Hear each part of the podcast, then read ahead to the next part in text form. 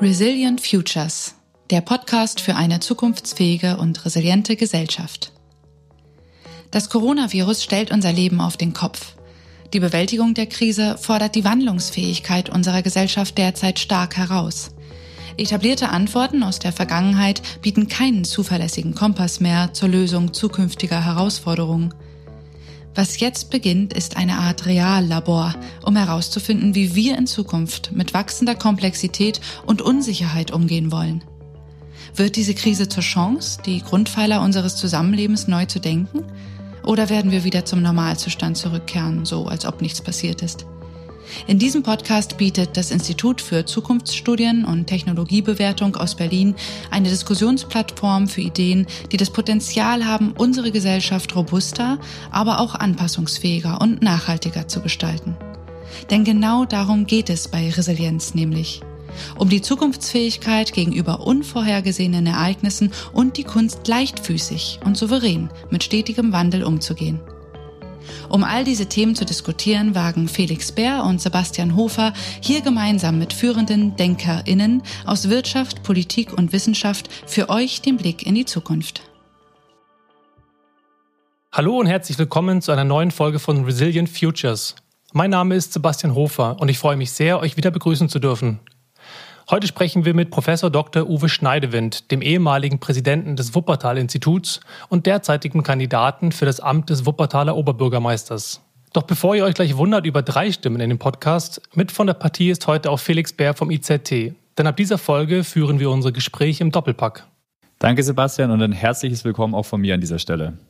Uwe Schneidewind beschäftigt sich schon seit langem mit theoretischen und praktischen Fragen der nachhaltigen Stadtgestaltung sowohl als Professor für Innovationsmanagement und Nachhaltigkeit als auch im wissenschaftlichen Beirat für globale Umweltfragen der Bundesregierung. Deshalb sprechen wir mit ihm darüber, wie die Corona-Krise unsere Städte und damit das Leben vom Großteil unserer Weltbevölkerung verändert. Außerdem schauen wir uns an, welche Perspektiven sich daraus für eine zukunftsfähige und resiliente Stadtentwicklung nach der Krise ergeben. Uwe Schneidewind vermag es wie kaum ein anderer zu erklären, wie dieser Wandel gelingen kann und ermutigt uns alle mit seiner ganz persönlichen Begeisterungsfähigkeit, diese Transformation als Zukunftskünstlerinnen aktiv mitzugestalten. Ab dieser Folge werden wir zu Beginn immer kurz die zentralen Aussagen und Erkenntnisse zusammenfassen, damit es euch leichter fällt, beim Interview am Ball zu bleiben. Uwe Schneidewind erklärt, weshalb die Corona-Krise ein zweischneidiges Schwert ist. Auf der einen Seite stellt die Pandemie unsere Gesellschaft und besonders unsere Städte vor große Herausforderungen. Auf der anderen Seite werden aber auch Veränderungsprozesse mit angestoßen, die vielseitige Möglichkeiten für eine nachhaltige und zukunftsfähige Stadtentwicklung bieten. Dafür lauten seine drei Grundpfeiler näher, agiler und öffentlicher. Ihr erfahrt außerdem, weshalb er die politische Gestaltungskraft auf Stadt- und Bundesebene für die Bewältigung der Krise als unschätzbare Ressource bewertet. Im Mittelpunkt steht für ihn dabei die Idee der Reallabore. Aus seiner Sicht braucht die resiliente Stadt der Zukunft Mut zur Vielfalt, Partizipation und das Lernen mittels klugem Experimentieren. Weiterhören lohnt sich also. Deshalb wünschen wir euch jetzt erstmal viel Freude bei dem Gespräch mit Uwe Schneidewind. Herzlich willkommen, Herr Schneidewind. Danke, dass Sie sich heute die Zeit nehmen, um über das Thema urbane Resilienz und die sogenannte Post-Corona-Stadt zu sprechen. Bei Ihnen ist ja auch persönlich viel im Wandel. Gerade erst wurden Sie zwar digital, aber in höchster Würde von Svenja Schulze, Christoph Dammermann und auch Ernst Ulrich von Weizsäcker als Direktor des Wuppertal-Instituts verabschiedet, um Ihre politische Laufbahn als kandidierender Oberbürgermeister für Wuppertal anzustreben. Also schön, Sie heute wieder einmal auch digital bei uns zu haben. Auch ein herzliches Willkommen von meiner Seite hier. Ja, ich freue mich auch. Herzlich willkommen. Herr Schneiderwind, Sie haben mal gesagt, dass Sie an der Nachhaltigkeit ähm, das Menschzugewandte ähm, fasziniert. Also die Vision auch einer Welt, in der jeder Mensch eine Chance für ein würdevolles Leben bekommt. Ein häufig gehörtes Wort derzeit in dieser Corona-Krise ist ja die Solidarität ähm, was ja auch gewissermaßen eine Zugewandtheit voraussetzt. Und deswegen die erste Frage, mit der wir starten wollen, ist, äh, wie erleben Sie denn aktuell die Krise für sich privat, aber auch beruflich, beispielsweise im Hinblick auf jetzt Ihre, Ihre auf den Wahlkampf zum Ober Oberbürgermeister von Wuppertal? Ja, ich glaube, äh, das Bild äh, der Krise, das hat ganz, ganz viele ähm, Gesichter. Ne? Also, und ich glaube, das geht ja vielen von uns auch so, dass man auf der einen Seite ähm, ähm, diese ganzen Herausforderungen ganz stark spürt. ähm, viele unmittelbar bei sich direkt äh, in der in Person und im Familienkontext ökonomische Herausforderungen, weil vielleicht der Job bedroht ist, man in Kurzarbeit geht, diejenigen, die äh, Kinder zu betreuen haben, die klein sind oder schulpflichtig, äh, diese ganz besonderen äh, Herausforderungen jetzt schon über Wochen in so einer Art Ausnahmesituation zu Hause leben.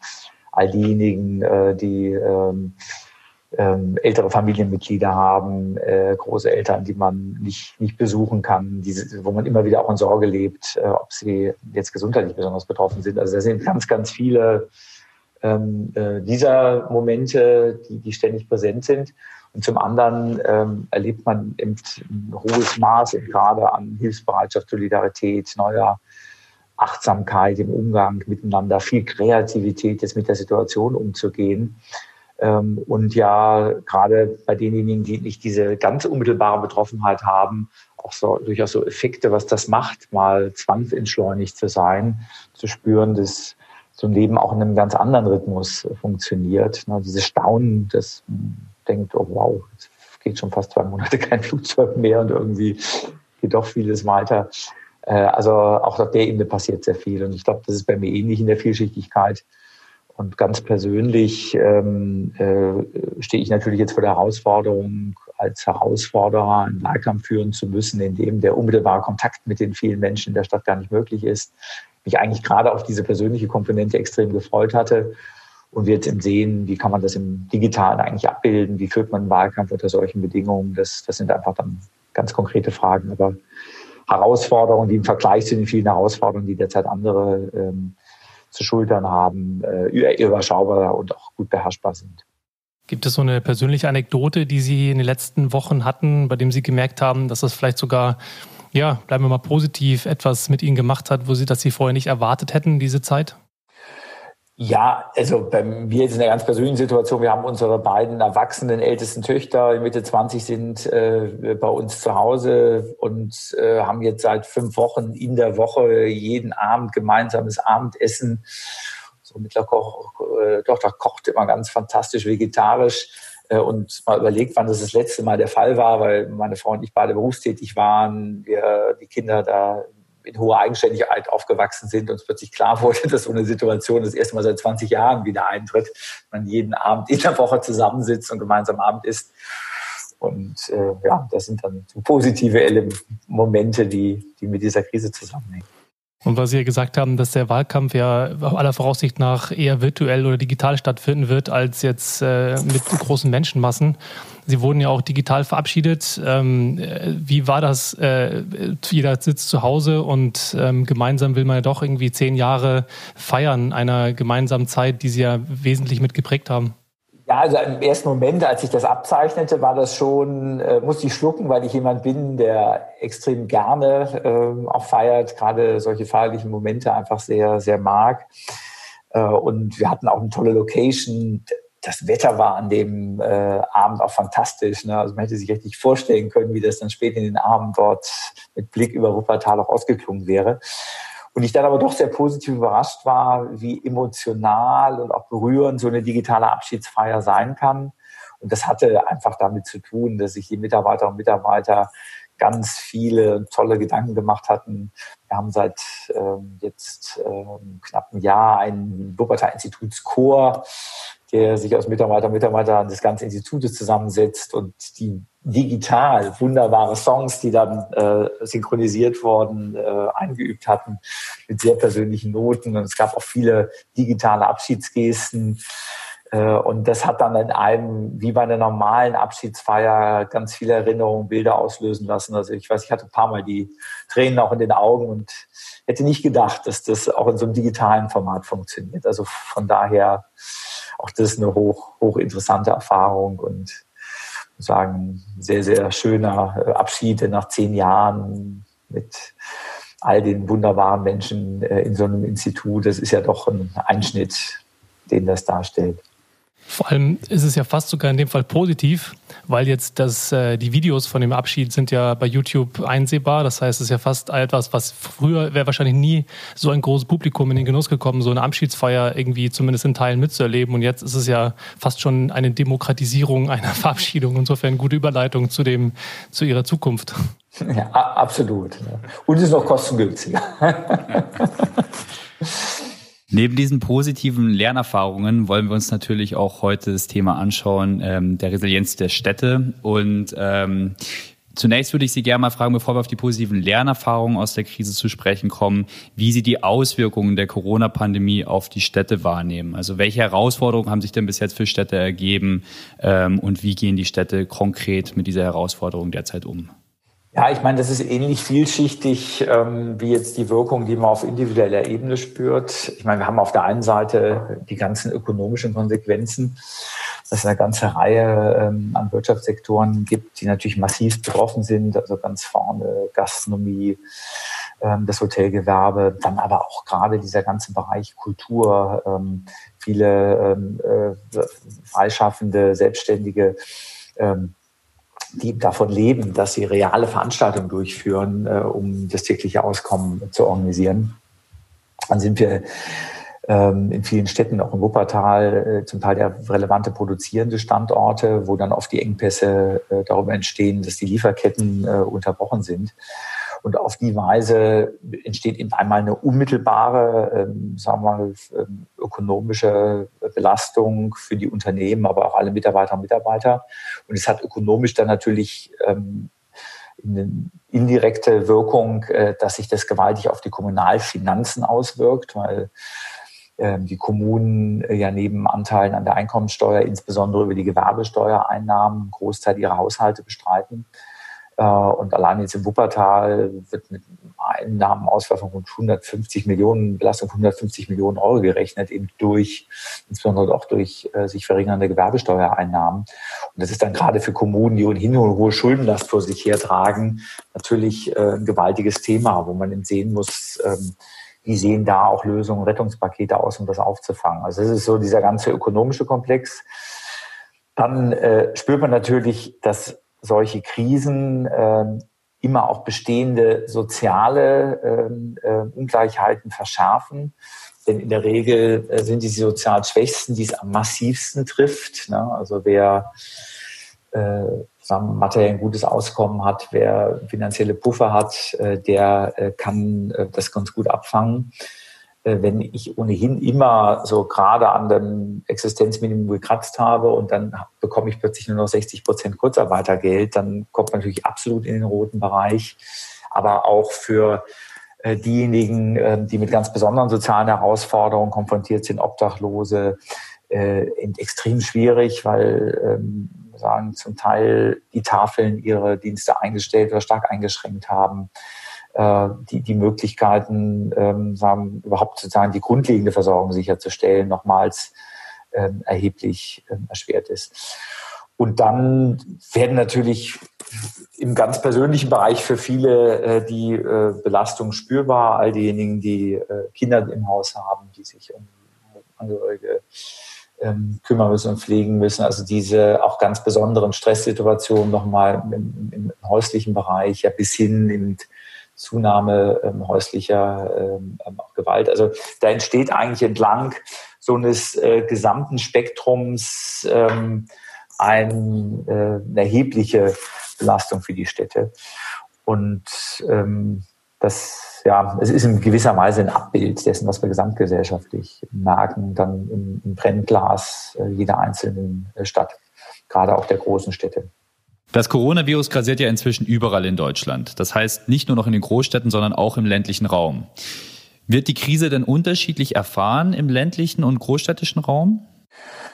Ja, also ich glaube schon, dass es eben Unterschiede gibt. Also insbesondere ähm, diese ähm, ähm Einschränkung jetzt äh, der, der Bewegungsfreiheit das ist natürlich in, in großen äh, Städten, äh, sehr, sehr urban geprägten Städten, wo es sehr viel schwieriger ist, einfach mal in die Luft äh, zu gehen und so ein bisschen durchzuatmen, vielleicht auch dem unmittelbaren häuslichen Stress ein Stück zu entkommen, natürlich sehr viel schwerer als wenn ich äh, mich im ländlichen, im dörflichen Raum bewege, wo die Natur immer draußen ist. Menschen in der Regel dann auch eher einen Garten haben, in den sie mal rausgehen können, als wenn ich plötzlich äh, mit äh, drei, vier Menschen äh, über lange Zeit in einer Zwei-Zimmer-Wohnung auch ähm, äh, zusammenleben muss. Also dadurch entstehen natürlich äh, ganz andere ähm, äh, Belastungen.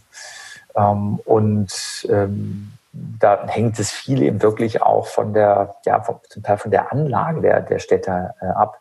Also wir merken das hier im Wuppertal, das ist ja eine Stadt in so einer eigenen Tallage mit relativ gut erreichbaren äh, grünen ähm, ähm, Erholungsstreifen, Parks und ähnlichem. Da ist es wieder leichter, als wenn Sie jetzt in einer sehr flächigen äh, Großstadt sind, äh, in denen solche Naherholungsangebote äh, nicht in der, in der gleichen Form vorhanden sind. Wenn ich Sie ähm, richtig verstehe, ähm, Sie sprechen ja von menschlichen Anlagen, also so ein bisschen auch Ad-Hoc-Lösungen, wie man damit umgeht jetzt persönlich, aber halt auch in vielleicht kleineren gesellschaftlichen Gruppierungen, in Familien, vielleicht in Vereinen, in Unternehmen. Das ist ja mannigfaltig erweiterbar, die Liste. Ähm, mich würde interessieren, wie Sie den Begriff Resilienz im urbanen Kontext selber definieren würden. Vor allem, weil Sie ja häufig den Begriff der Zukunftskunst verwenden in Ihren Publikationen, auch in Ihren Reden. Wie hängt das für Sie zusammen? Ja, ich meine, ähm, wenn man unter Resilienz sowas wie, wie eine Krisenfestigkeit versteht, also die Frage, ähm, äh, welche Fähigkeit besitzt eigentlich so eine Stadt, auf solche externen äh, Schocks äh, zu reagieren, dann ähm, buchstabiert sich das eben auch entlang äh, unterschiedlicher Dimensionen aus. Ne? Also ähm, dann einmal ist eben wirklich die Frage, wie wirkt der ökonomische Schock? Also ist das was jetzt mit den Unternehmen vor Ort passiert äh, und was auch mit einem Stadthaushalt passiert, wie schnell ähm, ist das eigentlich äh, auffangbar? Man kriegt also plötzlich ein Gefühl dafür, wie divers ist die Wirtschaftsstruktur. Ne? Gibt es sehr einseitige Schwerpunkte, die dazu führen, dass so eine Form von Schock wirklich massivste Konsequenzen hat. Also das ist zum Beispiel die äh, Situation jetzt in diesen Touristikhochburgen. Ne? Also die sind natürlich voll betroffen und damit fällt ja plötzlich die gesamte Wirtschaftskraft und damit auch die ökonomische Basis oft für die Kommunen auch weg. Denn wenn sie eine sehr breit äh, aufgeteilte Wirtschaftsstruktur haben, äh, dann äh, erweist sich natürlich eine Stadt als sehr viel ähm, äh, krisenfester. Dann ähm, ist es natürlich, hängt es auch ein Stück von der Sozialstruktur ab. Also wenn ähm, in Städten äh, wie jetzt in Wuppertal wo äh, eben knapp 50.000 Menschen in Bedarfsgemeinschaften wohnen, äh, die dann durch solche äh, materiellen Einschnitte zum Teil sehr viel massiver betroffen sind, ähm, ist das eben eine Frage Krisenfähigkeit. Bei der Corona-Krise vermutlich fast noch mehr bei denjenigen, ähm, die äh, sagen, im Niedriglohnsektor arbeiten äh, und jetzt Jobs verlieren und auf Kurzarbeitergeld zurückfallen. Weil interessanter, also sagen wir interessanterweise, ich meine, der wird hier das Phänomen haben, dass alle die staatliche Leistung erhalten, die ja weiterhin noch in gleicher Höhe bekommen. Also man spürt, die, die Vielfalt ähm, der ökonomischen Basis der Absicherungssysteme ist, spielt eine zentrale Rolle. Und dann ist es natürlich auf dieser ganz grundlegenden Ebene eben die Frage, wie gut ist eine Krankenhausversorgung vor Ort. Ne? Also Wuppertal mit sehr viel Schwerpunkt Krankenhäusern plus dann in einer überschaubaren Zahl. Also hier sind wir nie in eine Situation gekommen, dass äh, Gefahr bestand, dass die Intensivbetten knapp werden. Ähm, das äh, macht einen Teil der äh, Krisenfestigkeit aus. Und Thema Stadtverwaltung, ähm, also auf äh, die Verwaltung kommen natürlich erhebliche Herausforderungen zu, äh, sagen von den äh, Gesundheitsämtern bis ähm, dann auch hin jetzt zu den Arbeitsagenturen, die Jobcentern, die sicherstellen müssen, dass die Zahlungen weiterlaufen. Und da macht sich dann Resilienz fest, einmal überhaupt an dem Umfang an Personalausstattung, aber auch an solchen Themen die Flexibilität, Einsatzbereitschaft von Mitarbeitern und Mitarbeitern. Also man, wenn man das so nimmt, eben sehr viele unterschiedliche Resilienzfaktoren hat, die dann in der Summe eine Antwort auf die Frage erlauben, wie resilient ist die Stadt insgesamt. Und das ist vermutlich interessant, jetzt, wenn man in zwei, drei Jahren mal zurückblickt und sich die Antwortmuster unterschiedlicher Städte anschaut, das auch zu versuchen, ein Stück ähm, klarer zu fassen, vielleicht auch zu messen und zu verstehen, warum war die eine oder die andere Stadt im Hinblick auf bestimmte Fragen, ökonomisch, Gesundheitssystem, Verwaltung resilienter als eine andere. Ähm, da profitieren wir ja aktuell auch sehr von, ne, wenn wir so die äh, Erfahrung damals mit der spanischen Grippe vor 100 Jahren auswerten ne, und dem Vergleich unterschiedlicher Städte im Hinblick auf die Frage des ähm, Krankheitsmanagements. Also wer kriegen wir jetzt natürlich unwahrscheinlich viele Erfahrungswerte. Äh, was sind Faktoren, die die Resilienz von Städten in solchen Krisen positiv beeinflussen? Zusammenfassend könnte man also sagen, dass es bei dem Thema urbane Resilienz um die Krisenfestigkeit unserer Städte geht. Das heißt, es geht darum, wie Städte mit dieser, aber auch mit künftigen Krisen umgehen werden. Im Mittelpunkt der derzeitigen Diskussion steht natürlich die Bewältigung der Corona-Pandemie. Obwohl diese Aufgabe aktuell von zentraler Wichtigkeit und Bedeutung für unsere Gesellschaft ist, lohnt es sich vielleicht auch parallel etwas ähm, herauszuzoomen und zu fragen, welche anderen Herausforderungen wir denn noch in der nahen Zukunft meistern müssen. Die Fridays for Future Bewegung hat ja gerade in einer Plakataktion zum Beispiel vor dem Bundestag gefordert, Fight Every Crisis. Gemeint ist hier natürlich, dass wir trotz der Corona-Pandemie die Klimakrise und deren Bewältigung nicht ganz vergessen sollten. Wie bewerten Sie denn diese Aussage mit Blick auf die urbane Resilienz? Ich meine, äh, diese Aussage ist jetzt im globalen Maßstab absolut richtig. Also wenn wir uns vergegenwärtigen, äh, was die Klimakrise im internationalen Maßstab auf die nächsten 30 Jahre ähm, äh, bedeutet, dann haben wir ja interessanterweise sehr viel Strukturidentität äh, zwischen Corona und Klimakrise. Ne? Auch die Klimakrise ist auch eine mit langer Inkubationszeit. Ne? Also man trägt sozusagen dieses zerstörerpolitische Potenzial schon lange in sich, in der DNA, in der Art und Weise, wie wir, äh, wie wir wirtschaften und äh, welche ökologische Belastung das bedeutet. Aber die unmittelbaren Symptome, äh, die sind erstmal nicht spürbar. Die treten dann oft mit 20, 30, 40, 50 und mehr Jahren Verzögerung dann aber in einer gewaltigen Wucht auf dass sie Hunderten von Millionen, vielleicht sogar einigen Milliarden Menschen äh, die Lebensgrundlage nehmen mit massivsten Auswirkungen auf Gesundheit, auf äh, soziale und demokratische Stabilität. Also darum äh, ist es eben absolut legitim, eben darauf hinzuweisen, da schwelt eine Form von Krise, die viele der auch gesundheitlichen Auswirkungen der jetzigen Corona-Krise nochmal massiv in den Schatten stellt. Ne? Also das ist also auf der globalen Ebene genauso gegeben. Wenn man jetzt auf die Ebene der einzelnen Städte ähm, ähm, heruntergeht, gerade jetzt in Städten des globalen Nordens, deutschen Städten, dann ist es natürlich so, ähm, dass ähm, die Symptome und die Folgen der Corona-Krise überall in vergleichbarer Form spürbar sind. Ne? Die ist ubiquitär in gleicher Form da.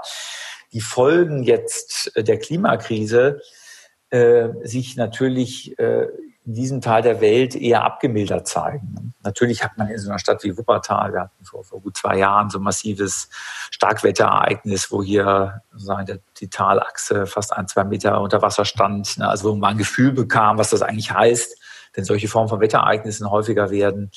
Natürlich hat man in Städten in diesen Hitzesommern das auch spürbar gehabt, äh, dass die, der Aufenthalt in der Stadt sehr, sehr schwer wird, ähm, zum Teil eben auch höhere Todesraten bei äh, älteren Menschen auftreten. Aber äh, das ist äh, natürlich in sehr viel geringerem Maße unmittelbar äh, spürbar wie äh, jetzt die Bedrohung durch, äh, durch die Corona-Infektion. Und insofern ähm, muss man die Brücke eben ein Stück indirekter bauen. Denn natürlich hat die Art und Weise, wie wir unsere Städte gestalten, eine zentrale Auswirkung auf die Zukunft der Klimakrise. Aber die Vermittlung ähm, und das, das, das spürbar und fassbar machen, auch für diejenigen, die in Städten leben und sich dann vielleicht auch politisch für Maßnahmen entscheiden müssen, äh, um klimagerechter zu werden. Diese Vermittlung ist sehr viel herausfordernder, als es jetzt im Hinblick auf so ein Phänomen ist, das für jeden nachvollziehbar so unmittelbare Auswirkungen auf die eigene Gesundheit oder auf die Gesundheit von Menschen hat, die einem sehr nahe stehen.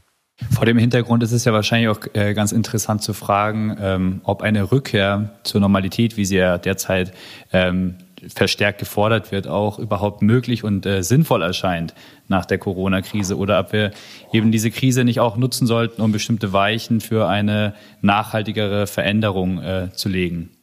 Ja, absolut. Also das ähm, ist äh, genau eine wichtige und richtige Diskussion, weil wir wissen, im Hinblick auf eine Zukunftsfähigkeit unserer Gesellschaft, noch unserer Städte, äh, müssen wir an viele Veränderungen ran. Äh, und diese Veränderungen, die stockten ja auch in der Vergangenheit immer wieder, wenn wir Zukunft des Verkehrs, ne? Veränderung urbaner Lebensqualität, erweiterte Formen von Wohlstandsverständnissen. Das sind ja Dinge, die wir lange diskutieren und die dennoch relativ schwer in konkrete Politik zu übersetzen waren. Und jetzt erleben wir durch die Corona-Krise einmal, ähm, was eigentlich an politischer Handlungsmacht da ist, wie es gelingen kann, unter solchen besonderen Situationen ähm, auch sehr weitgehende Maßnahmen mit einer hohen Akzeptanz der Bevölkerung ähm, umzusetzen.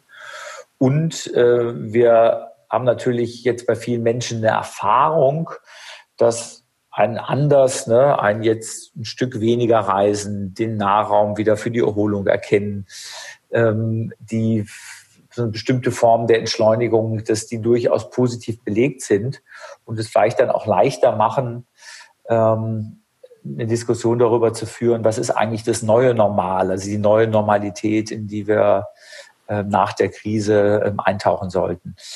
Aber das bleibt eine herausfordernde Debatte, ne? weil es, glaube ich, durchaus auch bei vielen nachvollziehbarerweise erstmal so den Wunsch gibt, nee, ich will mein altes Leben zurück, weil man einfach nur die Defizite spürt und denkt, so, man kann nicht jetzt erst endlich mal wieder ganz normal zum Friseur gehen und ich will jetzt mich endlich mal wieder in den Flieger setzen und in Mallorca mal drei Tage an den Strand legen. Äh, das fehlt mir so sowas von. Äh, also beide Phänomene, ne? dieses zurück zum Alten, damit es endlich wieder so ist wie früher, plus dem, oh wow, da ist doch viel mit mir und mit Politik passiert, lass doch mal gucken, ob wir sich nutzen können. Also mhm. beiden Entwicklungen werden in einem intensiven Dialog auch in der politischen Debatte eintreten nach der Opelbank-Krise. Was ich ja spannend finde in dem Kontext ist, das hatten wir vorhin ja schon gesprochen, Sie sprachen ja von einem ökonomischen Schock, den äh, diese Krise mit sich bringt, aber gleichzeitig, wenn man den Begriff des Schocks ähm, mit, mit äh, heranführt, ähm, ist ja spannend, dass Stadtplanung beispielsweise und Epidemiologie in der Vergangenheit auch immer recht zusammenlagen. Also es hat Schocks gebraucht, mhm. beispielsweise um 1900, nee, 1892, ähm, beispielsweise bei der Ausbruch der Cholera in Hamburg, dass dann die, die äh, Stadt nachher eine relativ radikal äh, ganze ähm, Häuserzeilen abgerissen hat. Oder beispielsweise auch in London führte das dazu, dass ähm, ein Sewage-System, also Abwassersysteme, hygienischer gestaltet worden sind. Ähm, ist also die, die Frage oder liegt die, die, die Annahme nahe, dass man solche Arten von Schocks braucht, um aufzuwachen und auch städtebaulich zu sagen, na gut, jetzt müssen wir uns beispielsweise, wird ja von pandemietaugliche Infrastruktur gesprochen, dass man beispielsweise jetzt Plätze größer macht oder ähm, Fahrradwege breiter macht oder überhaupt Wege für Fußgänger breiter macht. Ist es, äh, wie, wie sehen Sie das in dem Kontext? Ja, ich meine, es ist ja ein zweischneidiges Schwert. Ähm, äh, weil wenn man äh, sich jetzt diese ähm, gesundheitliche Krise anschaut, äh, könnte man ja zu ganz anderen Schlüssen kommen und sagen, gut, jetzt stellen wir endgültig fest, ähm, dass wenn solche Phänomene häufiger werden, dass sowas wie ein öffentlicher Nahverkehr und Bahnfahren eigentlich ein gewaltiges Infektionsrisiko darstellt. Wir sollten jeglichen Schienen- und busbezogenen Verkehr abschaffen und sehen, dass sich wirklich jeder ein Auto kaufen kann, äh, um sich auch künftig selbst unter Infektionsbedingungen fortzubewegen. Also das könnte ja auch eine mögliche Konsequenz sein. Ja, gerade heute also, wird ja gerade auch in der, in der Bundesregierung beschlossen, bei dem neuen Autogipfel, ob nicht eventuell eine neue Abwrackprämie kommt. Insofern sind wir brandneues dabei. Leider ist dieses Ergebnis doch noch nicht, nicht Aber äh, man merkt anders als damals, als klar war, jetzt geht es darum, über neue Formen von Infrastrukturen etwas aufzubauen, was äh, eben epidemiologische Risiken erheblich reduziert und gleichzeitig auch eine Lebensqualität in der Stadt erhöht, ne, weil man dass dann äh, nicht mehr äh, die ganzen äh, Abwässer sozusagen offen irgendwie abgeführt wurden. Das war ja nicht nur ein gesundheitliches Risiko, sondern es führte ja auch einfach zu sagen, sehr unangenehmen Bedingungen in der Stadt. Also man hatte da eine gleichgerichtete Form von äh, Lösung. Ist das jetzt ein Stück, gerade jetzt, wenn man so ein Mobilitätsthema nimmt, herausfordernder? Sie sprachen das gerade an. Wenn man sagt, ja, wir brauchen andere Mobilitätsformen, aber die müssen wir so gestalten, ähm, dass die auch zunehmend pandemiefest sind. Und das heißt, vermutlich die Bedeutung von Rad- und Fußverkehr mit entsprechendem Raum wird sehr, sehr viel wichtiger, weil das Bewegen in, in frischer Luft auch unter ähm, solchen Aspekten äh, günstig ist. Gleichzeitig müsste man äh, jetzt für eine Resilienz des öffentlichen Nahverkehrs und auch äh, sehr stark darüber nachdenken, wie mache ich öffentliche Verkehrsunternehmen krisenfest. Ne? Also wir sehen ja, zu welchen massiven äh, Einnahmeneinbrüchen das zum Beispiel bei der Bahn geführt hat, ne? dass die Züge einfach weiterfahren, um die Distanz in den Zügen äh, zu ermöglichen. Das führt auch dazu, dass das Reisen angenehmer ist, ne? wenn man einfach mehr Platz zur Verfügung hat. Aber man braucht natürlich dann auch Finanzierungsform, um das ähm, auf den Weg zu bringen. Ähm, in anderen Bereichen, da ist das, ist da, glaube ich, ähm, äh, kein Zielkonflikt da, sondern da geht das gut ineinander. Gerade das Schaffen eben von Grünflächen, von Naherholungsflächen zu sagen, aha, wenn sowas immer mal wieder passiert, globale Krisen, die dazu führen, dass man über längere Zeit im Nahraum sich aufhalten muss, müssen wir jetzt investieren Städte insgesamt ähm, auch äh, attraktiver in der Naherholung zu machen und haben gleichzeitig den Effekt, äh, dass künftig ähm, dann äh, vielleicht auch weniger Anreiz da ist, äh, mehrmals im Jahr äh, Flug- und Fernreisen zu unternehmen, weil man wieder äh, den Reiz der Nähe entdeckt hat. Ich finde es insofern irgendwie faszinierend, weil ähm, Stadtplanung ist ja irgendwie immer ein sonderbarer ähm, Spagat zwischen der, der Vergangenheit, in der man lebt. Man lebt ja in, in, bei Infrastruktur, bei Mobilitäten, auch Stadtplanung lebt man ja immer in dem, in des, dem, was Menschen vor mehreren Jahrzehnten gebaut haben. Und gleichzeitig sprechen wir über Zukunftsfähigkeit, nämlich über, wie schafft man eine Zukunft, ähm, die wir nicht wissen, wie sie ist. Wir haben ähm, verschiedene Zukünfte, ja de facto. Das heißt, wir müssen irgendwie auch gewappnet sein für diese äh, Varianz, die, die dann auf uns zukommt. Und das bringt mich zu der, zu der einer zentralen Fragen unseres Gesprächs, nämlich ja, wie können resilientere Städte in der Zukunft nach Corona aussehen? Sprich, wie, wie kann man mit diesen verschiedenen zukünftigen Zukünften umgehen? Und ähm, da haben Sie ja noch in Ihrer Rolle ähm, für das Wuppertal-Institut ähm, ein sehr interessantes Paper rausgegeben zu dem Thema der Post-Corona-Stadt und dort drei Eckpfeiler aufgemacht. Und zwar einmal das Thema der Nähe, der Öffentlichkeit und der Agilität als eben wichtige Eckpfeiler für den Aufbau einer, so einer solchen ähm, ähm, Post-Corona-Stadt. Genau, darüber wollen wir jetzt ganz gerne mit Ihnen sprechen. Und ähm, die erste Frage wäre, ob Sie das einmal einordnen können, diese drei Eckpfeiler, was Sie damit denn meinen. Äh, ja, also äh, uns und mir ging es eben darum, ähm, zu verstehen, äh, was passiert da eigentlich an ähm, Anpassungsreaktionen, was haben wir ja gerade in den ersten Wochen beobachtet und was davon äh, ist wirklich wert, auch äh, für Zeit, für die Zeit nach der Krise zu bewahren, weil es eben nicht nur ein interessantes Antwortmuster war jetzt auf die akute Krise, sondern insgesamt Städte künftig krisenfester äh, äh, machen kann und damit vielleicht auch ein Stück Lebenswerte erzeugt. Ja? Und dann haben wir das eben auf diese drei äh, grundsätzlichen Stoßrichtungen äh, äh, komprimiert. Eben dieses näher öffentlicher und agiler. Und dahinter verbirgt sich dann äh, eben äh, ein ganzes Bündel an unterschiedlichen Maßnahmen, die sich aber ganz gut unter diese drei Überschriften äh, fassen lassen. Und wir können ja die, die drei Bereiche einfach mal durchgehen, um das so ein bisschen anschaulicher werden zu lassen. Sehr gerne. Lassen Sie doch mit dem Thema näher starten. Und zwar vielleicht näher im Sinne von der Förderung von lokalen Wirtschaftsstrukturen.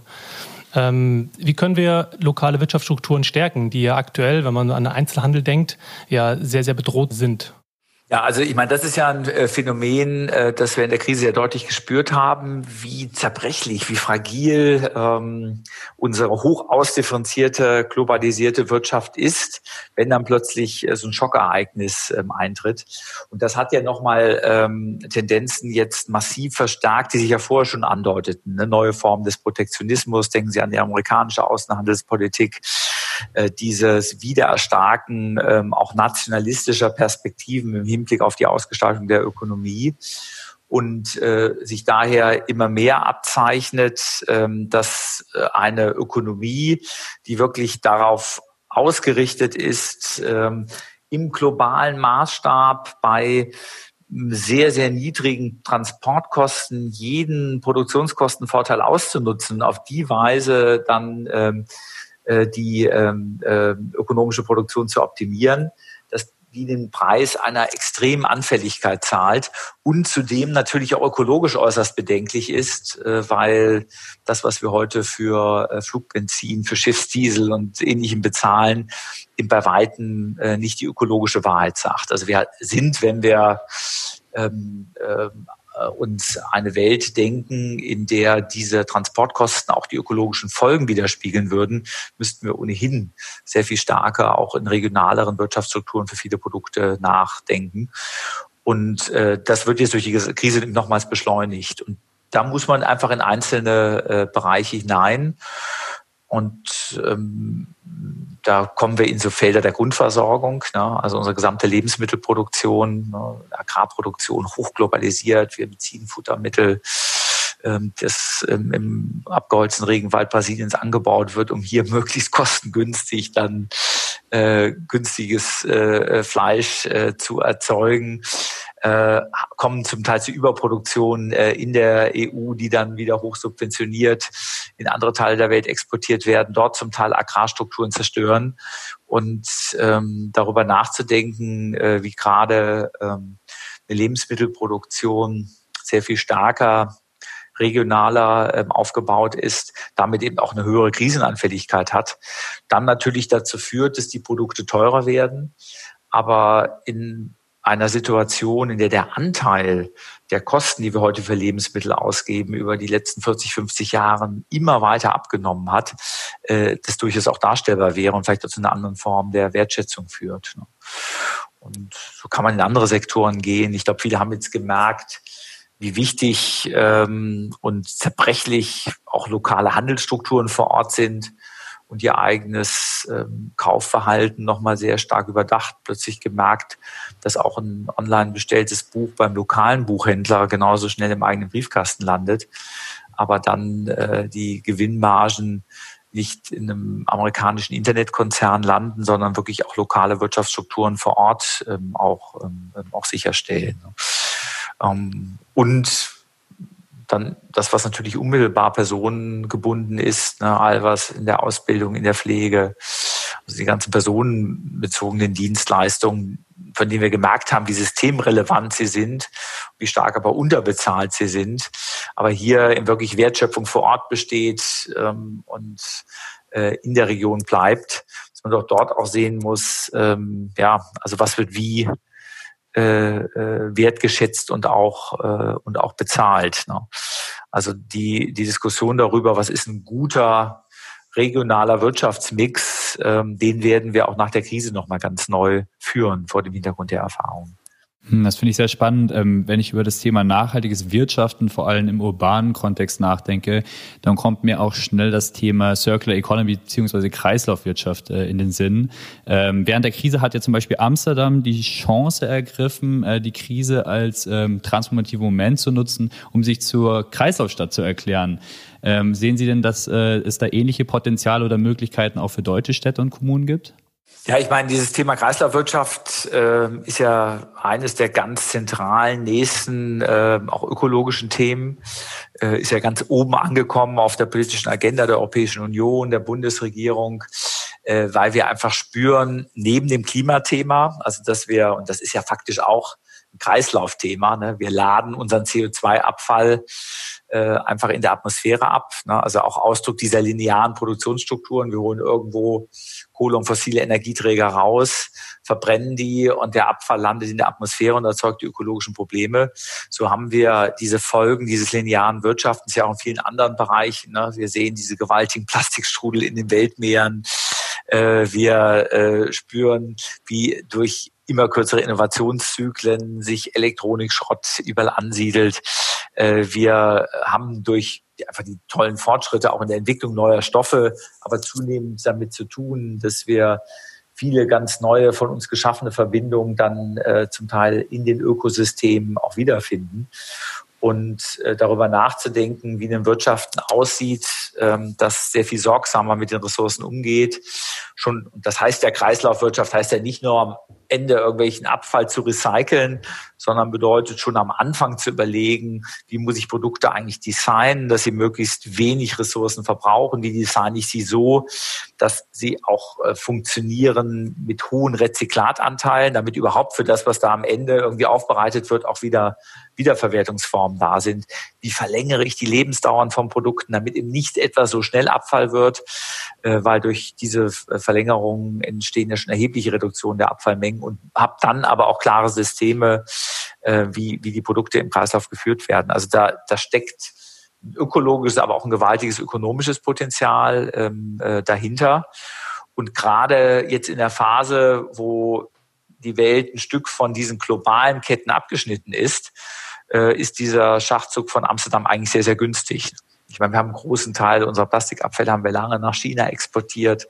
Das haben China jetzt inzwischen unterbunden. Aber all diese Formen auch des globalen äh, sagen wir, Müllexports, ähm, äh, die äh, werden natürlich jetzt in so einer Phase, wo wir unsere Grenzen abschotten und, und immer, äh, immer absurder und machen deutlich, auch im Umgang mit unseren Ressourcen und Abfällen sollten wir ähm, zu sehr viel geschlossenen Kreislaufen kommen. Also insofern mega Thema und durchaus auch für deutsche Städte ohne Frage adaptierbar.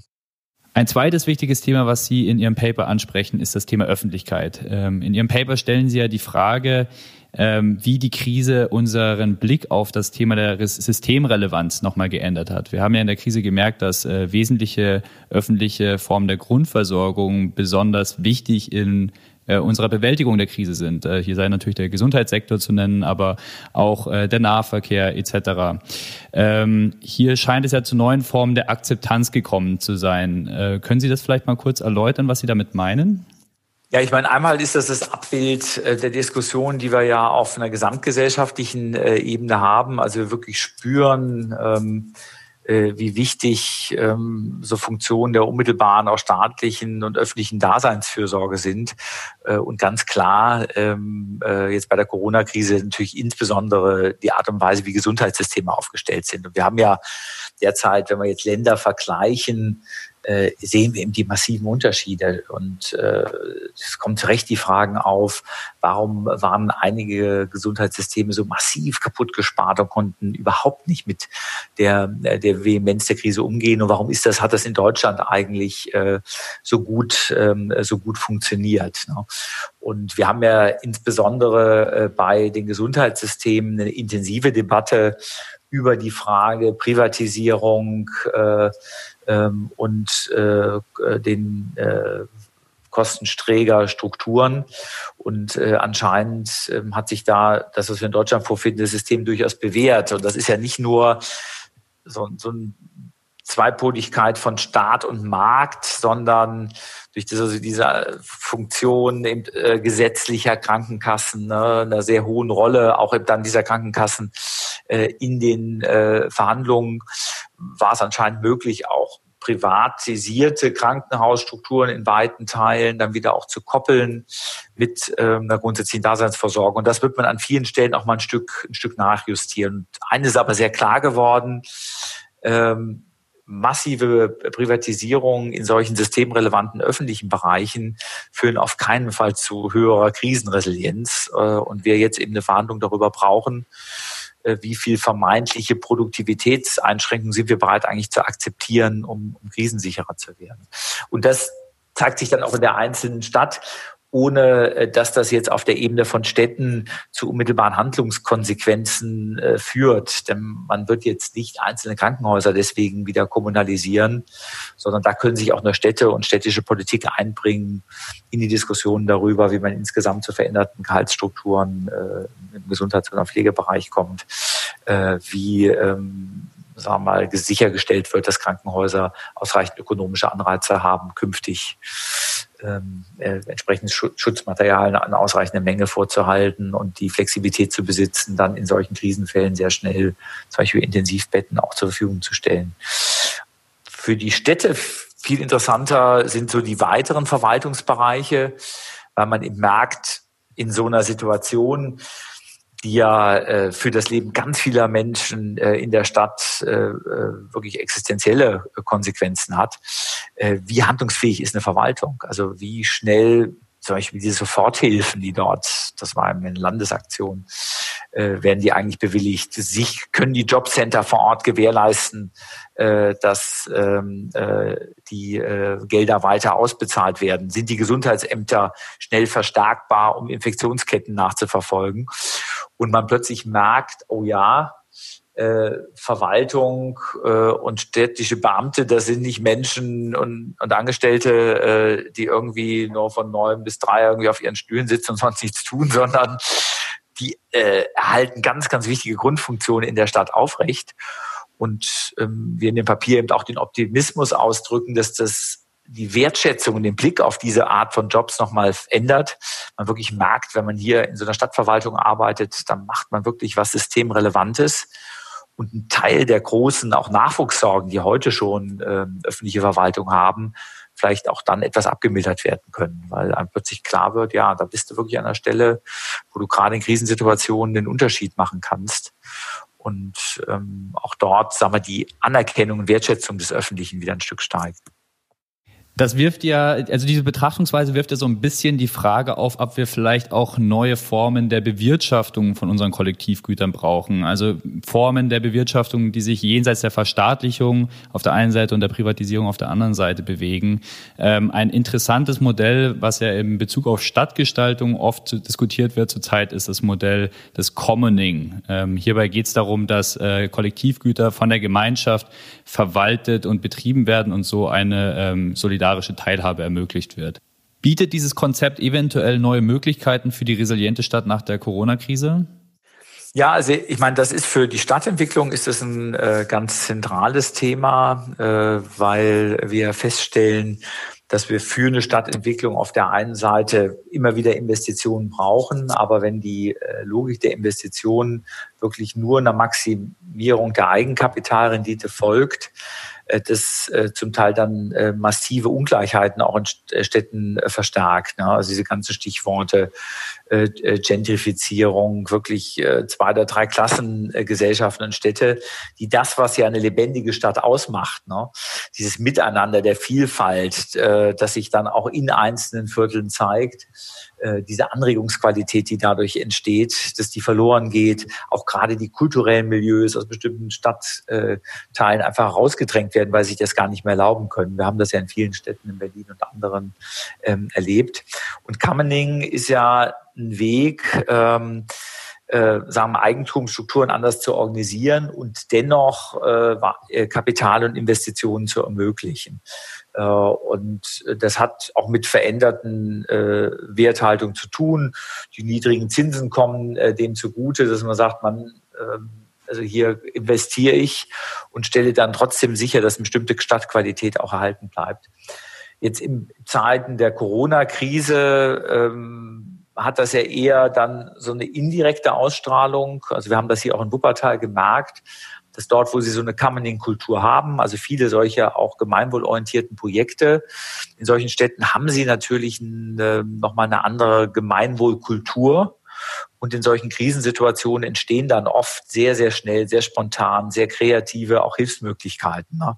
weil man äh, ja in gewisser Weise in der Stadt eine Praxis vorfindet, nicht zuallererst an sich auch zu denken, sondern den Blick auch für die Interessen immer wieder im Auge zu behalten, die sonst schnell unter die Räder kommen. Ne? Und viele der spannenden Initiativen, die wir in einer Reihe auf Wuppertaler Stadtteile haben, waren meistens äh, in solchen Quartieren zu finden, in denen es auch schon länger entsprechende Commoning-Initiativen gab. Bei dem Prinzip des Commoning in Kombination mit Stadtplanung fällt mir irgendwie direkt das Projekt Sidewalk Labs von Google in Toronto ein.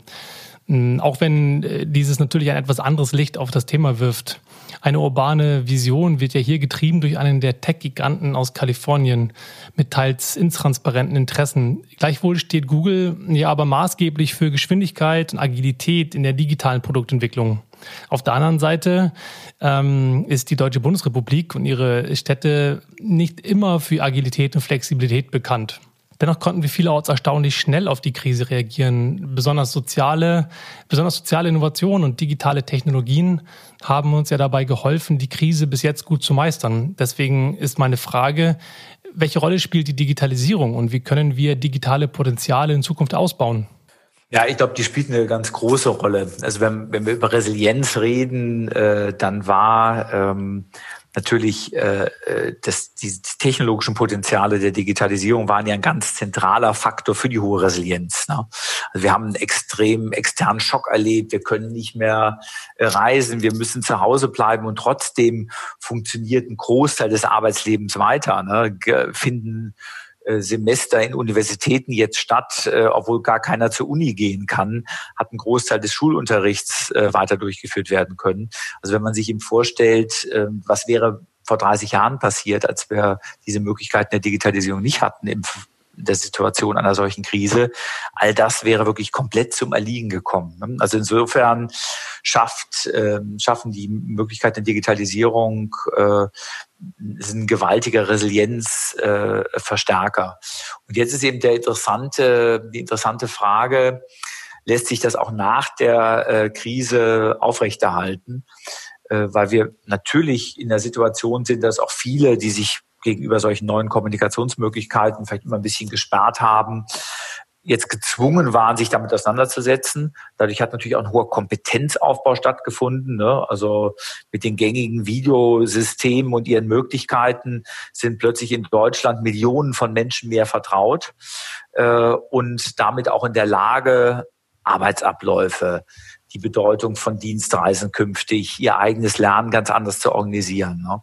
Und ähm, auf das Potenzial, da gehe ich auch von aus, so wie Sie das gerade Beispiel dieser Initiativen gerade in den USA auch deutlich gemacht haben, da werden natürlich neue Geschäftsideen noch aufsetzen, ne? sowohl klassische, aber auch aus dem Bereich des Social Entrepreneurship, weil wir natürlich erheblichen äh, äh, noch ja auch, auch Innovations Bedarf und Innovationspotenziale haben in der Art und Weise, wie wir eigentlich Universität der Zukunft organisieren, wie wir Lernen organisieren, äh, wie wir ähm, äh, unser Arbeiten in kluger Weise äh, miteinander organisieren und dabei sogar Kommunikationsqualitäten zum Teil dann auch erhöhen, ne? weil wenn man jetzt ähm, in so einer Videokonferenz so eine Breakout-Session macht und spürt, äh, was da in fünf Minuten plötzlich an produktiver Kleingruppendiskussion möglich ist. Äh, das kann man hier im virtuellen Raum mal ausprobieren und wird das dann vielleicht auch in Realformaten häufiger einsetzen. Also da liegt ähm, ähm, liegen extrem viele Möglichkeiten jetzt äh, parat, einfach durch diese höhere Literacy, also diese besser ausgebildete Fähigkeit, mit all den Technologien umzugehen. Und da bin ich auch gespannt, aber auch guter Dinge, dass da sich einiges auch nach der Krise äh, im Guten fortsetzen wird. Sie sprechen von dem virtuellen Raum. Ich würde noch mal ganz gerne zu dem physischen Raum zurückkommen. Mhm. Und zwar die Frage bei Agilität oder ein Thema bei der Agilität das sind ja auch ist ja die sogenannte Multikodierung von Freiräumen. Da gibt es ja tatsächlich auch in Nordrhein-Westfalen einen Leitfaden für Planer, der diese Vernetzung von urbanen Grün mit integrierter Stadtentwicklung in Verbindung bringt. Da gibt es ja irgendwie Prinzipien wie das Bündeln, das Wiederverwenden, auch weglassen, teilen. Alles, ähm, ich bin kein Stadtplaner, aber ich finde den mhm. Gedanken in dem Zusammenhang ähm, naheliegend und Sie sprechen ja selber auch davon, dass ähm, ein höherer Wert wieder von den Quartieren, den Stadt, der Idee der Stadt der kurzen Wege eine, eine Rolle spielt und deswegen auch hier die Frage, ähm, wie Sie dieses Potenzial einschätzen für die Post-Corona-Stadt. Ja, ich meine, das ist ja erstmal ähm, ganz wichtige ähm, sagen wir, Leitidee und Orientierung für zukünftige Stadtgestaltung insgesamt. Wir haben ja durchaus einen starken Tendenz zum Wiederentdecken des Urbanen, der urbane Lebensqualität als so ein ganz wichtiger äh, Megatrend. Und das natürlich dazu führt, dass auch in der Art, äh, wie ich Städte plane, wegkomme aus äh, den lange ähm, äh, vorherrschenden Paradigmen, die Funktionen sauber zu trennen, arbeiten, wohnen, einkaufen, ne, sozusagen, sondern das in kluger Weise zusammenzuführen und äh, so eine Multifunktionalität das ja noch ein Stück weiter denkt, ja, ähm, weil man eben merkt, diese, dieses nebeneinander sehr unterschiedlicher Nutzungsformen zu erleben, schafft die eigentliche Qualität. Wir sind ja gerade dabei, ähm, auch unsere Innenstädte zum Beispiel völlig neu ähm, auch zu definieren. Ne? Also die Innenstadt der Zukunft wird eben nicht mehr nur eine reine Shoppingzone sein, weil durch die gewaltige Verlagerung von Einkäufen in das Internet ähm, wird das auch ein Raum sein, in dem Aufenthaltsqualität, äh, sich gerne aufhalten, äh, sich äh, ernähren, äh, Bildungsangebote wahrnehmen, Betreuungsmöglichkeiten für die Kinder vor Ort zu haben, äh, mehr Wohnen und auch Büroarbeiten, Coworking in Innenstädte zu bringen, vielleicht sogar neue Formen jetzt durch 3D-Druck und additive Fertigungstechnologien auch von unmittelbarer Kleinproduktion und damit die Innenstadt zu etwas zu machen, was vielfältige Erlebnis und auch Wertschöpfungsqualitäten erzeugt. Und ähm, äh, dazu gehören äh, dann ähm, natürlich auch, auch Plätze, in dem ja, das einfach sich entspannen, das, das, das, das Skaten, äh, äh, das äh, sagen mit Kindern unterwegs sein gemeinsam möglich wird und sich in positiver Weise ergänzt. Ne?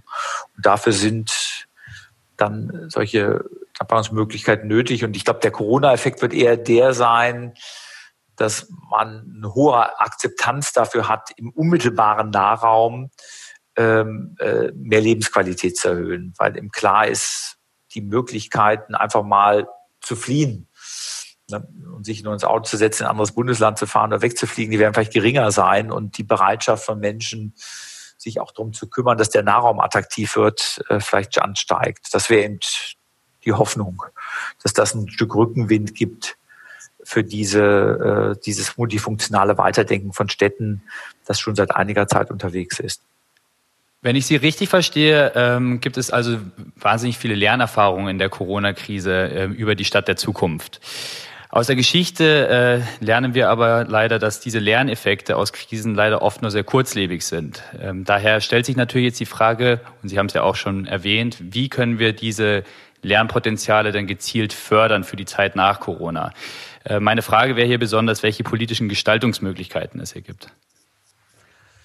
Ja, ich meine, ein zentraler Hebel, äh, und das gilt auf nationaler und europäischer, genauso wie auf lokaler Ebene, ist natürlich das Geld. Also weil wir äh, jetzt ja mit gewaltigen öffentlichen Mitteln in die Krisenbewältigung hineingegangen äh, sind und vermutlich vielleicht auch eine ganze Zeit hineingehen und die Diskussion ja auch voll darüber entbrannt ist, äh, wie müssen eigentlich die Konjunkturprogramme aussehen, die dann dem langfristigen Wiederaufbau dienen. Und dort kann ich natürlich sehr, sehr viele auch solcher zukunftsgerichteten Akzente setzen. Wir hatten das heute ja schon im anderen Kontext. Also Förderung der Automobilindustrie jetzt mit solchen Kaufprämien dann auch möglichst für Verbrennungsmotoren. Äh, das ist natürlich eine Geldverschwendung, weil da wird ein Strohfeuer ausgelöst. Es befördert äh, die entsprechende Transformation nicht ähm, und man andere Maßnahmen hätte, um in der Automobilindustrie äh, sehr viel nachhaltiger und struktureller zu wirken über kluge Investitionsbeihilfen jetzt für die Transformation Richtung Elektromobilität, ähm, externe Anreizsysteme, ähm, die es für Menschen noch attraktiver machen, äh, jetzt E-Autos zu kaufen, weil sie damit bestimmte Privilegien haben in ihrem Mobilitätsverhalten und, und, und. Also das wird ein großes äh, Thema sein und gleichzeitig aber auch die andere Seite. Wie gehen wir dann mit diesen gewaltigen öffentlichen Schulden, die entstanden sind, äh, dann um? Ne? Also was sind eigentlich die Wege dann auch zur, zur Konsolidierung? Weil je nachdem, wo es dann zu massiven Einschnitten und Kürzungen kommt, das bestimmt natürlich auch Transformationspfade. Ne? Und da muss man wahrscheinlich darauf achten, dass das, was zukunftsgerichtete Form von Stadtentwicklung möglich macht, nicht durch äh, dann massive Einsparwellen äh, verunmöglicht wird und andere Dinge, die eigentlich eher eine gestrige Stadtentwicklung äh, ähm, verkörpern, sich dann äh, weiter fortsetzen. Also insofern ist der, ist der Hebel Umgang jetzt mit den Konjunkturprogrammen und ihrer Finanzierung, glaube ich, ein ganz entscheidender politischer Hebel für die, für die Langfristeffekte.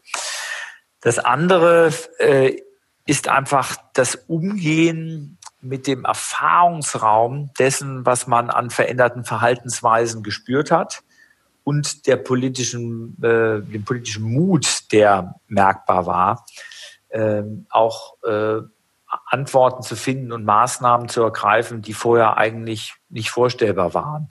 wir haben das auf kommunaler Ebene jetzt ja auch gemerkt, ne, diese Bereitschaft plötzlich sehr spontan, extra Fahrradspuren ähnliches einzurichten und dann zu sehen, es geht. Ne? Also eine neue Form von Experimentiermut. Und diese Haltung, ne, äh, sich ähm, ähm, zu erhalten und zu sagen, das ist ein bestimmter Geist, ähm, Politik zu machen, und der tut uns auch in der Phase danach äh, gut. Und wir sollten einfach ähm, die Erinnerung an diese Gestaltungsfähigkeit auch im aktuellen und zukünftigen politischen Handeln aufrechterhalten, das halte ich für einen, äh, für einen weiteren ganz wichtigen Punkt. Ne? Das ist ein spannendes, das spannender, ähm, spannendes Stichwort, weil Sie sind ja im Wuppertal-Institut auch ähm, derjenige gewesen, der das Thema Reallabore maßgeblich mitgeprägt hat, diesen Begriff und auch die Umsetzung derer. Ähm, wir haben ja als eine Bewältigungsstrategie in der Krise gesehen, dass die Gesellschaft heraus sehr, sehr ein sehr hohes Innovationspotenzial mit sich bringt, eine hohe Geschwindigkeit, eine hohe Kreativität und auch eine hohe Willen an Partizipation. Ähm, Beispiele wie Cities for People, die seit längerem von der EU gefördert sind, ähm, zeigen da ja schon, dass es seit längeren Monaten, Jahren in diese Richtung gehen und gehen muss. Und etliche Beispiele auch von Ihrem Institut beweisen das. Und deswegen die Frage, welche politischen Rahmenbedingungen können wir denn konkret ähm, ja, äh, in der Zukunft debattieren, die das helfen? Und wie müssen beispielsweise auch Bürger und Bürgerinnen vielleicht sogar ähm, ja, ihnen geholfen werden, diese Art der Partizipation zu nutzen? Ja, also ich glaube, gerade bei Reallaboren, also die ja Ausdruck davon sind, ähm, eben nicht nur technologisch zu experimentieren, sondern auch politisch institutionell mit äh, entsprechenden Maßnahmen da hängt natürlich viel ähm, auch davon ab, dass ich die Chance dafür schaffe mit entsprechenden Experimentierklauseln. Und äh, das ist für Kommunen natürlich ganz zentral, weil vieles, was in Kommunen passiert, ja durch Landes- und Bundesregeln festgesetzt ist. Also die Art und Weise der Verkehrsregulierung auf einer Bundesstraße, die durch ähm, meine Stadt führt, die kann ich auf kommunaler Ebene kaum beeinflussen, ne, weil das äh, unter äh, Bundesrecht fällt. Und dort wäre durchaus vorstellbar, wie das jetzt ja in der Reallabordiskussion auch beginnt, dass man plötzlich Kommunen für solche Dinge, die normalerweise nicht in ihrer Hoheit liegt, über Experimentierklauseln auch Gestaltungsmöglichkeiten einräumt, ne? über einen begrenzten Zeitraum mit entsprechender Auswertung der Erfahrungen. Und auf die Weise, und das würde Resilienz eben gewaltig erhöhen, an ganz, ganz vielen Orten neue äh, Ansätze und Zugänge der Verkehrspolitik, der, äh, der Gestaltung des sozialen Miteinanders, neuer logistischer Auslieferungsstrukturen, es einfach ausprobiert wird und Reallabore ja auch immer heißen, dass das intensiv und klug begleitet wird, dass man die Erfahrung aufbereitet, dass man darüber reflektiert und sie damit auch anderen Städten verfügbar macht. Ne? Und äh, da ist Corona-Krise, glaube ich, äh, hilfreich jetzt eine Erfahrung, weil wir jetzt auch im Nachhinein sehen werden, in jedem Land wurde etwas anders mit den Herausforderungen umgegangen, wurden andere Sachen ausprobiert. Selbst hier in, in unserem deutschen Föderalismus, 16 Länder, die jetzt in unterschiedlicher Form die Lockerungen auch zum Teil praktizieren. Und im Nachhinein wird uns das helfen zu verstehen für nächste Krisen, was hat sich besonders bewährt, was waren Fehler, die man das nächste Mal vermeiden äh, sollte. Und die äh, produktive Kraft solches unterschiedlichen Experimentierens, dass das dann auch in ähm, äh, die ähm, Erfahrung von Politik und Gesellschaft eingeht und man dann auch mehr Mut hat, solche Experimentieransätze noch sehr viel stärker auch in anderen Politikfeldern wirken zu lassen. Also insofern habe ich für die ganze Reallaborbewegung und die Möglichkeiten, die in ihr stecken, durchaus eine große Portion Optimismus, dass das durch Corona befördert wird. Wenn wir etwas rauszoomen, also von praktischen Ansätzen wie dem Reallabor ähm, auf eine etwas höhere Flughöhe gehen und uns anschauen, ähm, wie wir denn überhaupt Lebensqualität in Städten bemessen. Ne, die Frage nach den Indikatoren von urbaner Lebensqualität.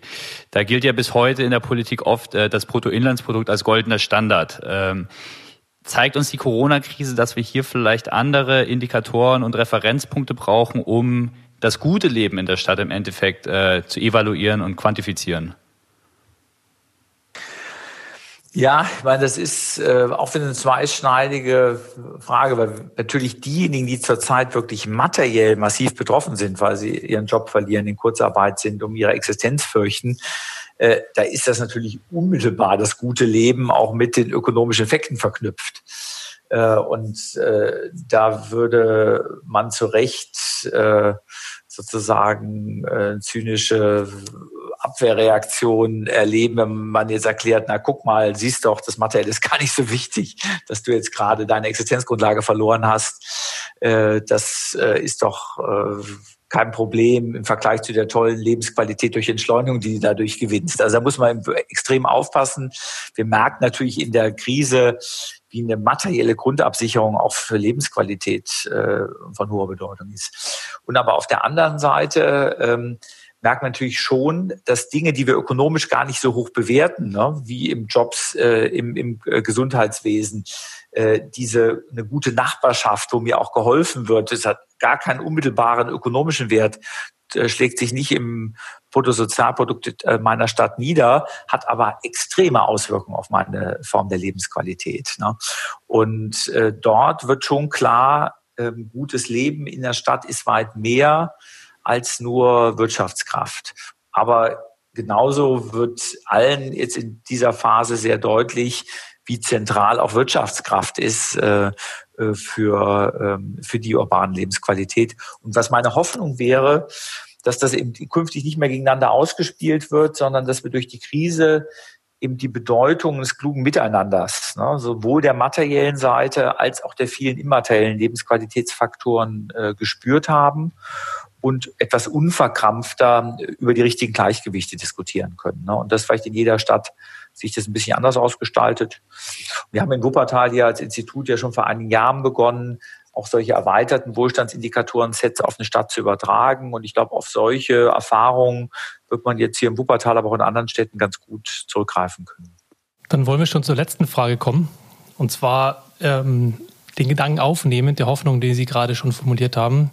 Ähm, stellen wir jedem unserer Gäste die Frage, wenn Sie eine Sache mitnehmen könnten aus dieser Krise, was wäre das? Es darf nur eine sein. Ja, also ähm, die Erfahrung äh, von äh, der Dimension, sagen wir, politische Handlungsfähigkeit. Ne? Also jetzt, eben jetzt diesen privaten positiven Element, die ich am Anfang geschildert habe, ist es insbesondere das, was mich als Transformationsforscher, Denker, Transformationsmacher am meisten beeindruckt hat. Ne? Also in welcher Geschwindigkeit und bei welcher Tragweite politische Entscheidungen möglich waren und dass einem einfach ein großes Grundvertrauen in die Handlungsfähigkeit von Politik zurückgegeben hat ne, und auch Mut macht, auch viele andere Herausforderungen, die wir haben, vielleicht künftig besser zu meistern. Vielen Dank für dieses spannende Interview. Ich finde es äh, sehr, sehr faszinierend, mit welcher Euphorie und welchem Tatendrang Sie das Ganze rüberbringen. Und deswegen vielen Dank für Ihre Zeit. Ja, hat viel Spaß gemacht. Ich sage auch Danke. Vielen Dank. Vielen herzlichen Dank fürs Zuhören. Wenn euch die Folge gefallen hat, dann freuen wir uns sehr über eure Unterstützung. Am einfachsten geht das, wenn ihr in eurer Podcast-App auf Abonnieren klickt und natürlich auch mit ein paar Sternchen und einem Kommentar bei Apple Podcasts. Außerdem freuen wir uns, wenn ihr diesen Podcast fleißig weiterempfehlt. Und natürlich, wenn ihr Gästevorschläge oder Fragen oder auch Kommentare habt, dann immer her damit per E-Mail an podcast at resilientfutures.de. Ein großes Dankeschön geht außerdem an dieser Stelle raus an Max Pless von Audioboutique für diese schöne Musik. Das war's für heute mit Resilient Futures. Bleibt gesund und passt auf euch auf und hoffentlich bis zum nächsten Mal.